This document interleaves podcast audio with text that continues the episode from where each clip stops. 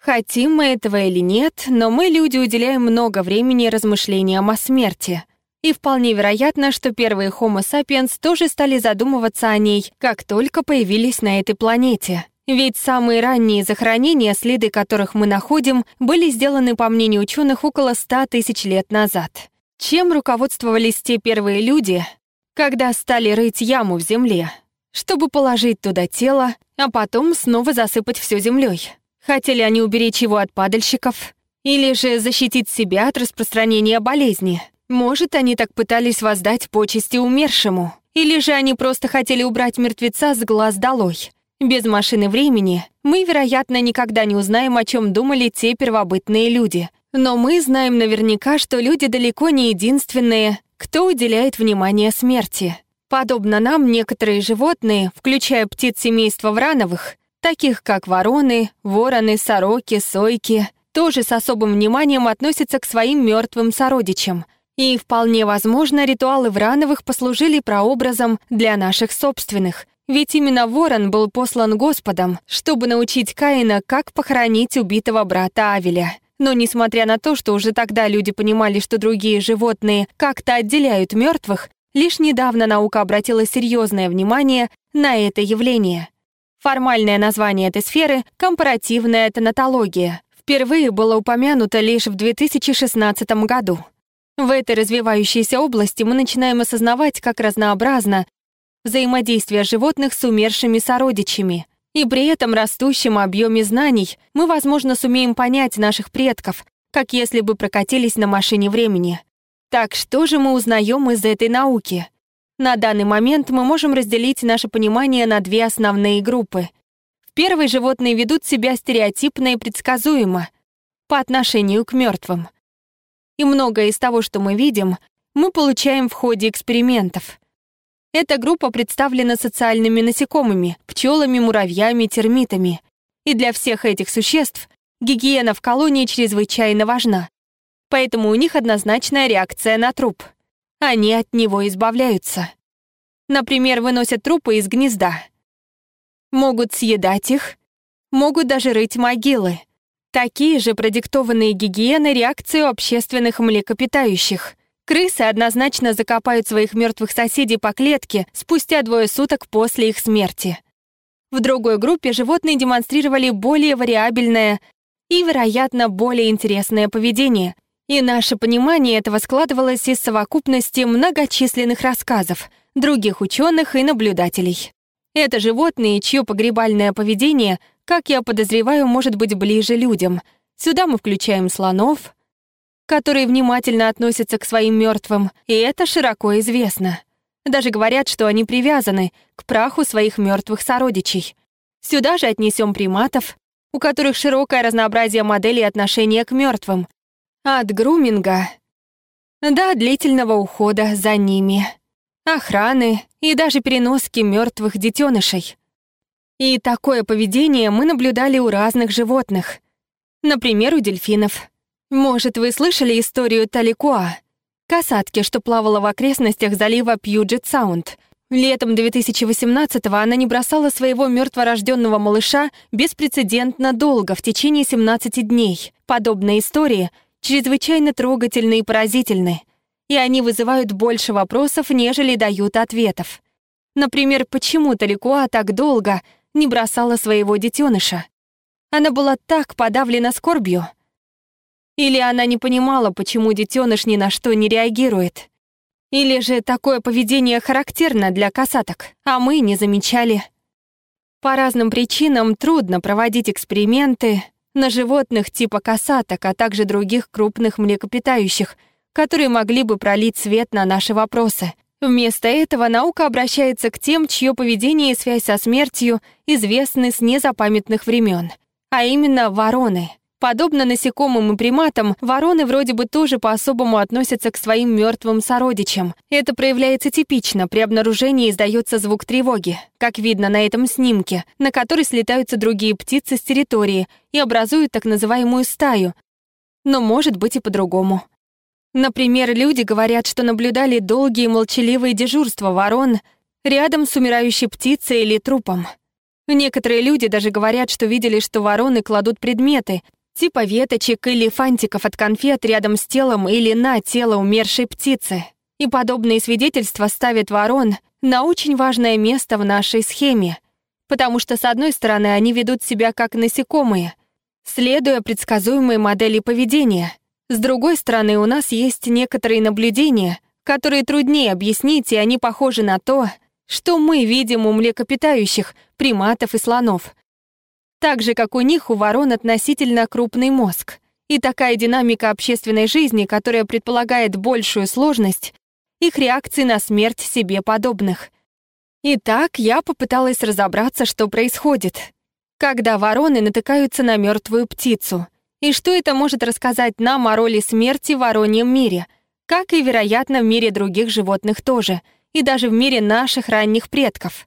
Есть несколько способов объяснить, почему мертвые вороны привлекают живых.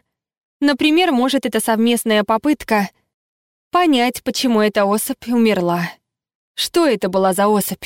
И какие последствия будет иметь ее смерть в этом сообществе в дальнейшем? Может, это выражение скорби по типу наших современных похорон.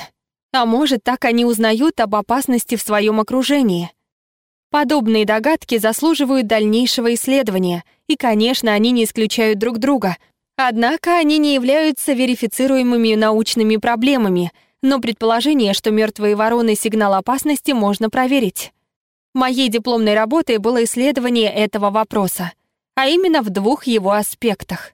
Первый — способны ли вороны запомнить новых хищников, а точнее тех людей, которые как-то связаны с их мертвыми собратьями — и второе, могут ли они запомнить те места, где ими были найдены трупы ворон. Для этого я отправилась в один из районов Сиэтла и стала кормить пару ничего не подозревающих ворон в течение трех дней. Это дало точку отсчета, и мы знали, как быстро вороны будут слетаться к еде, что, как вы поймете дальше, было очень важно. На четвертый день у нас были похороны. Это Линда.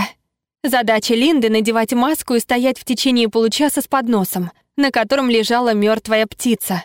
А я тем временем все документировала. Но более важным было то, что спустя неделю Линда возвращалась, теперь уже без мертвой птицы, чтобы проверить реакцию птиц на нее, воспримут ли они ее как обычного прохожего, или же будут издавать сигналы тревоги. А может нападать на нее, то есть принимать ее за хищника.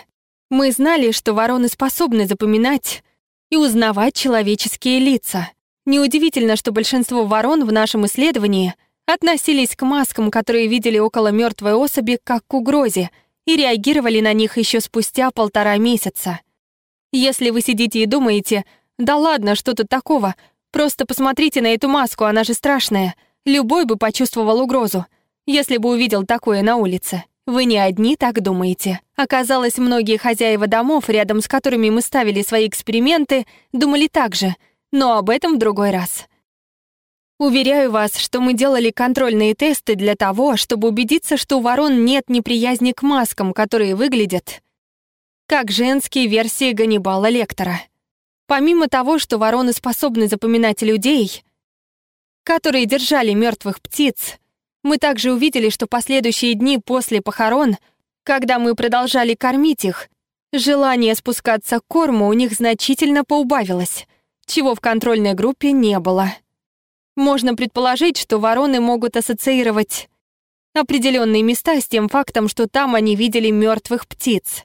Сложив все вместе, можно сказать, что определенно не следует отметать другие объяснения. Но мы можем довольно уверенно заявить, что у ворон внимание к мертвым может служить важным способом узнать об опасности. И такое аккуратное высказывание не вызовет ни у кого сомнений, но в жизни и смерти редко можно все так просто объяснить. И я в действительности столкнулась с этим в последующем эксперименте, где мы наблюдали, как вороны реагируют на мертвых ворон в отсутствие какого-либо хищника. Достаточно сказать, что в таких случаях Дежурства у тела были довольно странными. Вот как выглядела экспериментальная площадка. Вы видите наши чучело вороны на тротуаре. Мы положили его на территории одной пары. Это сигнал тревоги одной из птиц. Она заходит в кадр.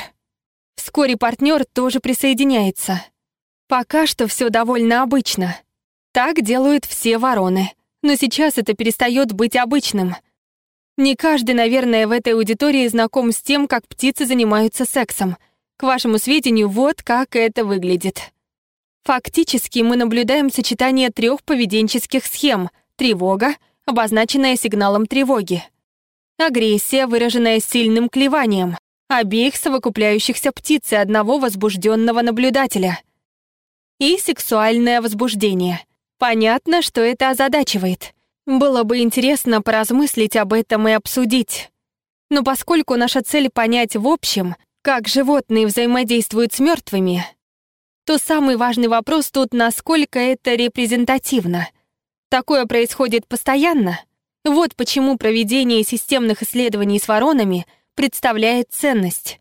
Потому что после сотни таких испытаний, где я помещала чучело мертвой птицы на территории сотен различных пар, мы обнаружили, что это не репрезентативно. Контакт любого рода, будь то секс, агрессивная стычка или просто любопытство, случался в 30% случаев. Учитывая, что это не репрезентативно, что это малое количество, мы можем податься искушению и отбросить их, как нерелевантное, странное, пугающее, непонятное поведение ворон. Но вас может удивить, что подобное агрессивное поведение или сексуальное возбуждение не так уж и редки — и уж точно не ограничиваются воронами.